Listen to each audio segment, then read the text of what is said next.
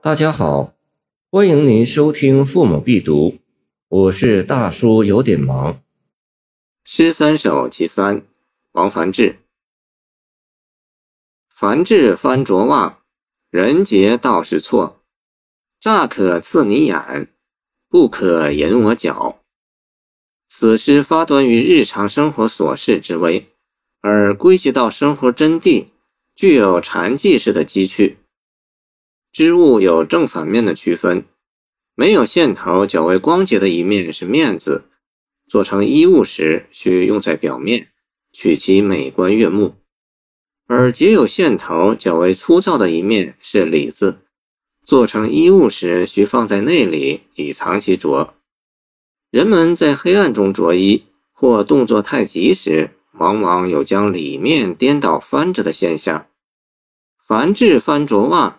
也许本来就是这种偶然的错误，当然也不排除虚构或真有布袜引脚的情况，只不过这种情况并不常见。翻穿的袜子露在外面是难看的，熟人或热心的人不免要加以暗示或提醒。人杰道是错，正是出自这样的关心。诗的要旨在最后的两句答语上。如果说翻着袜并非出于无意，则这个答语是成竹在胸的；如果说翻着袜只是偶然性差错，这个答语便是将错就错。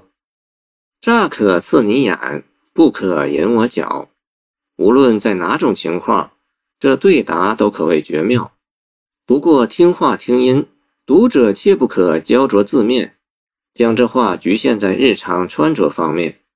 或认为作者提倡损人利己，从而强派他的不是，这都是大师作者本心。要看到这首诗不过是借穿袜这样微不足道的小事，声东击西，以小喻大，对一种普遍的事项，既慕虚荣而出实祸，予以当头棒喝。寿陵失本部，笑杀邯郸人的故事，见李白古风其三十五。打肿脸充胖子的俗话，都告诉我们，世上却有很多为了要面子而不惜穿着银脚的袜子走路的蠢人，却有必要劝劝他们，还是把袜子翻转穿吧。黄庭坚说：“王梵志诗云：‘凡志翻着袜，人杰道是错。乍可刺你眼，不可引我脚。一切众生颠倒，类皆如此。’”乃知樊志是大修行人也。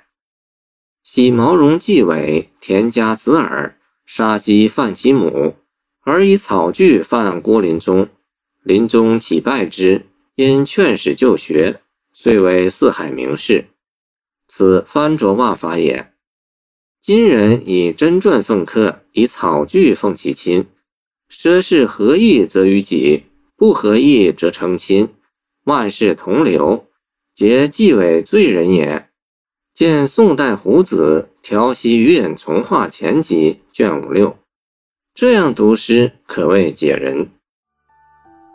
谢谢您的收听，欢迎您继续收听我们的后续节目。如果你喜欢我的作品，请关注我吧。